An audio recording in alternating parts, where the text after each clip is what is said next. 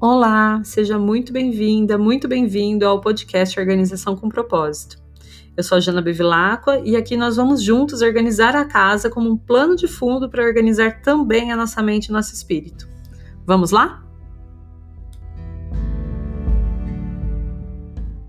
Bom dia! Dia 20 de novembro, sexta-feira, dia da beleza, dia do amor, dia de Vênus. Vênus também rege as finanças. E às sextas-feiras nós nos dedicamos ao autocuidado e sempre lembrando de dar uma olhadinha nas nossas questões financeiras, fazer uma breve revisão e também, claro, cultivar da melhor forma possível nossas relações amorosas.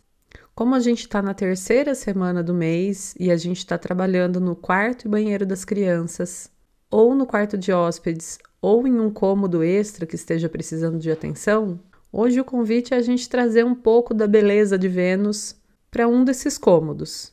Então a ideia aqui hoje é procurar algo que possa ser melhorado e embelezado no cômodo onde você está trabalhando essa semana.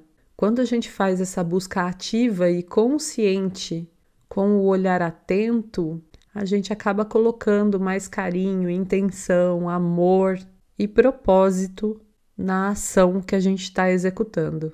É bastante diferente de quando você compra um objeto, vai lá e coloca em um determinado lugar porque acha que ficou esteticamente agradável.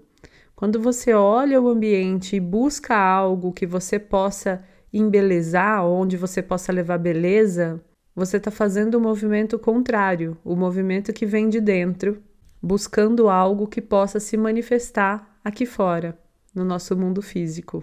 É trazer um pouquinho da inspiração de Vênus para esse cômodo da semana.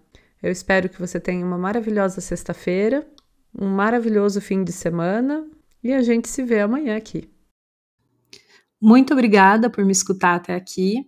Se você gostou desse episódio do podcast, eu convido você a compartilhar com seus amigos, com seus parentes ou com as pessoas que você conhece que estejam precisando de uma dosezinha de organização e de propósito na vida delas.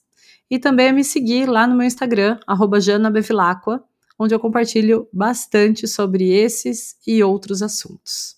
Muito obrigada mais uma vez e até o próximo episódio.